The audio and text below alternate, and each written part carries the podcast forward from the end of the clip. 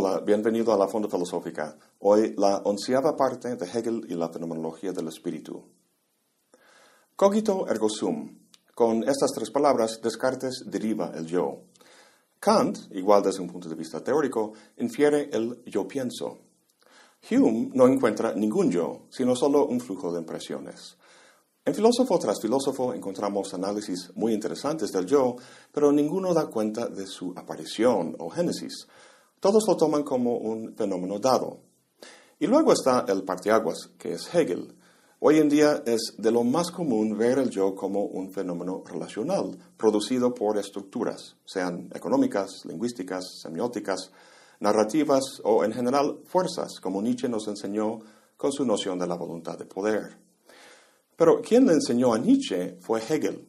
Con la dialéctica del señorío y la servidumbre, Hegel da cuenta del yo, de la autoconciencia, como un fenómeno formado por una dinámica de conflicto y oposición con un otro, en un entorno no teórico, sino práctico y social. Seguramente has leído casos de niños abandonados en el bosque y criados por lobos. Gente que luego los descubre encuentra que son más animal que humano. Como cualquier animal, estos niños son conscientes de su entorno, pero no de sí mismos, no tienen autoconciencia, no tienen una identidad. Hegel dice que la autoconciencia existe solo al ser reconocido por un otro. Ojo, no por un lobo, sino solo por otra autoconciencia. ¿Por qué? Pues a Hegel le gusta explicar el papel del otro en términos lógicos. Dice que una autoconciencia es para otra un término medio. En el clásico silogismo sobre Sócrates hay tres términos. Un individuo, Sócrates, un universal, la mortalidad, y una clase particular incluida en el universal, en este caso los hombres. Lo que el silogismo hace es unir en la conclusión el individuo con el universal. Sócrates es mortal. Ahora bien, este dato no es algo que percibimos de forma inmediata y evidente sino que es inferido por la mediación de otro término, precisamente el término medio, en este caso los hombres. Para Hegel, la misma dinámica da cuenta de la autoconciencia. Si vemos la identidad de esta como la conclusión de un silogismo, por ejemplo, yo soy inteligente, lo que afirma Hegel es que ese conocimiento que uno tiene de sí mismo no es inmediato, sino mediado por un término medio. En este caso es otra autoconciencia. Dice Hegel, cada autoconciencia es para el otro el término medio a través del cual es mediado y unido consigo mismo. En otras palabras, lo que soy, todo lo que constituye mi identidad, depende de que otro lo reconozca como tal. Es por eso que el niño salvaje es más animal que humano. Está rodeado de objetos, pero ninguno de ellos lo puede reconocer. Fíjate que el niño salvaje se parece un poco a la autoconciencia en el inicio de la dialéctica que vimos en el último video. Hegel dice, la autoconciencia es primeramente ser para sí simple, igual a sí misma por la exclusión de sí de todo otro. Esta es la postura del deseo, postura que se ha adoptado porque la conciencia ahora toma a sí misma como la fuente y base de su conocimiento ya no los objetos, como vimos en los primeros tres capítulos. Si el sujeto constituye la fuente, entonces tiene que ser independiente y absoluto, ya que si dependiera de otra cosa, esa otra cosa sería la base. Volviendo a nuestro silogismo, se podría decir que lo que quiere predicar a sí mismo es la independencia. Yo soy absolutamente independiente. Eso lo afirma, pero ve por todas partes objetos que se oponen a él, que amenazan su independencia. Tiene que eliminar esta oposición al determinar o apropiarse del objeto, así mostrando que el objeto no es independiente, sino que depende de o está sujeto a la autoconciencia. Y así hace manifiesta su independencia. Pero justo en el momento de hacerlo aparece otro objeto, y luego otro y otro. El deseo de la autoconciencia no se satisface y queda perpetuamente entredicho su verdadera independencia. Todo esto cambia, como vimos, cuando se topa con otra autoconciencia. Como los objetos, este otro amenaza su independencia, por lo que, en tanto deseo, trata de aniquilarlo. Entran los dos en la lucha a vida o muerte. Pero los dos se dan cuenta de que si uno muere, el otro estará en la misma situación que antes. Esto no puede ser. Lo que realmente desea no es la aniquilación del otro, sino el deseo del otro, que el otro lo reconozca.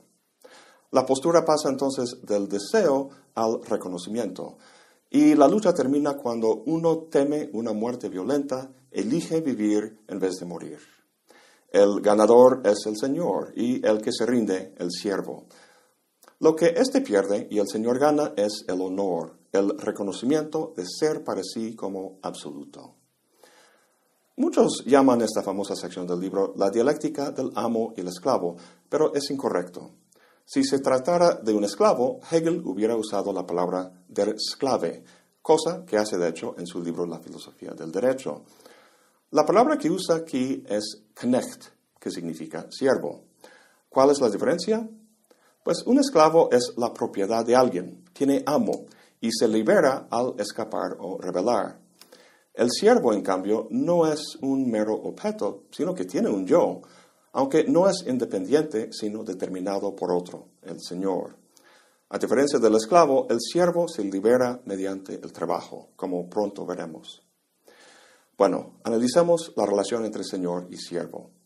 Como puedes imaginar, el Señor lo está pasando de maravilla, o como dice Hegel de forma más conceptual, el Señor es ahora un ser para sí e independiente, a diferencia del siervo que, habiendo sucumbido a su miedo, es dependiente, un ser para un otro. Antes el Señor intentaba demostrar su independencia con la postura, la postura del deseo, negando o consumiendo los objetos que le rodeaban. Pero seguían apareciendo, manifestando así la independencia de la esfera de los objetos y poniendo en tela de juicio la suya. Lo genial del siervo es que el Señor no tiene que negarlo, sino que el siervo niega a sí mismo. Es decir, su derrota en la lucha significa que no es absoluto e independiente, sino que el Señor lo es. Al reconocer al Señor de esta forma, está en efecto negando a sí mismo. Y no solo eso, el Señor ahora puede disfrutar los objetos o cosas que antes le causaban tanto problema, porque el siervo se ocupa de ellos. En esta relación, el Señor, al ser independiente, es el término esencial, y el siervo el no esencial. El primero domina al segundo, consumiendo lo que produce. El primero goza y el segundo labora. Para el Señor parece ser una situación perfecta.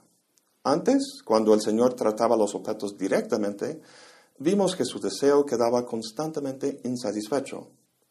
Comentamos que lo que realmente deseaba era no la aniquilación del otro, sino el deseo de ese otro, su reconocimiento. Y ahora que lo tiene, ¿está satisfecho el deseo del Señor? Siempre me ha resultado muy llamativo el fenómeno de un político que acarrea gente del campo para que estén en la plaza de la ciudad a escuchar su discurso y para que lo aplaudan y lo aclamen. El político sonríe y lo saluda con emoción. Sin embargo, él, la gente en la plaza y cualquier observador, todos saben que esto no es genuino, sino falso que la gente está ahí por miedo o por algún pago que le hicieron o un beneficio que recibirá. ¿Puede el dinero o el poder comprar el reconocimiento de los ciudadanos o el amor de una pareja? Sabemos que no. Y aquí en el famoso giro dialéctico de esta sección, Hegel nos enseña por qué. Recuerda que al principio del libro Hegel dijo que el camino de la conciencia terminará cuando haya una correspondencia entre el concepto que maneja y la experiencia del objeto. En la página 99 del texto, Hegel dice, para el Señor la conciencia no esencial, es decir, el siervo, es aquí el objeto, el cual constituye la verdad de la certeza de sí mismo. Pero claramente se ve que ese objeto no corresponde a su concepto, ya que es algo totalmente otro que una conciencia autosuficiente. El otro en que la verdad de su certeza como independiente descansa es un ser insignificante y no esencial, una conciencia dependiente, un siervo pues. Por tanto, el Señor de repente no tiene la certeza de ser para sí. Es importante entender que la verdad de cada quien está en el otro. El Señor ahora se da cuenta de la consecuencia negativa de esta situación. ¿Qué valor tiene el reconocimiento de un ser sumiso y miedoso? Pues casi ninguno. Pero por el otro lado, la verdad del siervo está en su otro, el Señor, lo cual tendrá como consecuencia que encontrará su, libertad e independencia. Veamos cómo. Recuerda que en la lucha de vida o muerte, las dos autoconciencias efectuaron lo que Hegel llama una abstracción absoluta, es decir, hicieron abstracción de todo lo que pudiera determinar su ser o su identidad, un trabajo, una relación humana, incluso la naturaleza y la vida misma. Con esa actitud el Señor ganó, pero ahora que tiene la vida hecha, todo es fácil, no tiene que esforzarse en nada y por tanto su existencia resulta aburrida. Materialmente lo tiene todo, pero espiritualmente no. Su espíritu se rebaja al mero consumo de cosas, al nivel material de la vida de la que en la lucha hizo tan tajante abstracción. Y el siervo, ¿qué permite que se independice, que salga de su servidumbre? Bueno, su servidumbre consiste en tres cosas, el miedo, el servicio y el trabajo. En la lucha de vida o muerte, el siervo sintió miedo, un miedo no tanto a su oponente, el que ahora es el Señor, sino miedo, como dice Hegel, a la muerte, el Señor absoluto. Todos hemos sentido miedo, y algunos el miedo de una muerte inminente que a fin de cuentas no llegó a pasar. En todo caso, se experimenta como algo muy negativo, pero para Hegel tiene un aspecto positivo. Dice que esta experiencia de miedo le ha disuelto interiormente, le ha hecho temblar en sí misma y ha hecho estremecerse cuanto de fijo había en ella. Pero este movimiento universal puro, la fluidificación absoluta de toda subsistencia, es la esencia simple de la autoconciencia, la negatividad absoluta, el ser para sí puro. La autoconciencia no es ninguna cosa determinada, sino en su pureza un puro movimiento indeterminado. La experiencia de la misma, provocada por el miedo, es la forma en que el siervo está subjetivamente consciente de su independencia. Esta conciencia subjetiva se vuelve objetiva o explícita con los otros dos aspectos de la servidumbre, el servicio y el trabajo. Al estar al servicio del Señor, el siervo rinde control de su existencia material al Señor, de todo lo que tiene que ver con la naturaleza de su cuerpo y sus necesidades. Pero justo por eso se acentúa su independencia, su ser para sí, que no es corporal, sino espiritual. Pero lo que realmente efectúa la transformación en el siervo es el trabajo. En el prólogo, Hegel dijo que alcanzar el conocimiento divino es un proceso arduo que implica seriedad, dolor, paciencia y el trabajo de lo negativo. Esto lo vemos prefigurado en el trabajo del siervo, cosa que las otras formas de la conciencia que hemos visto hasta ahora no han podido hacer. En los primeros tres capítulos, la conciencia, en tanto certeza sensible, percepción y entendimiento, guardaba una relación pasiva con el objeto. La idea o concepto que manejaba era que el objeto revelaría su naturaleza a la conciencia, así dando cuenta de su conocimiento.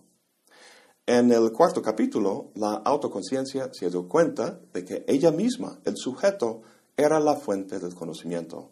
Y para demostrarlo, para asegurar su absoluta independencia cognitiva, buscaba aniquilar los objetos para que no le amenazaran con su independencia.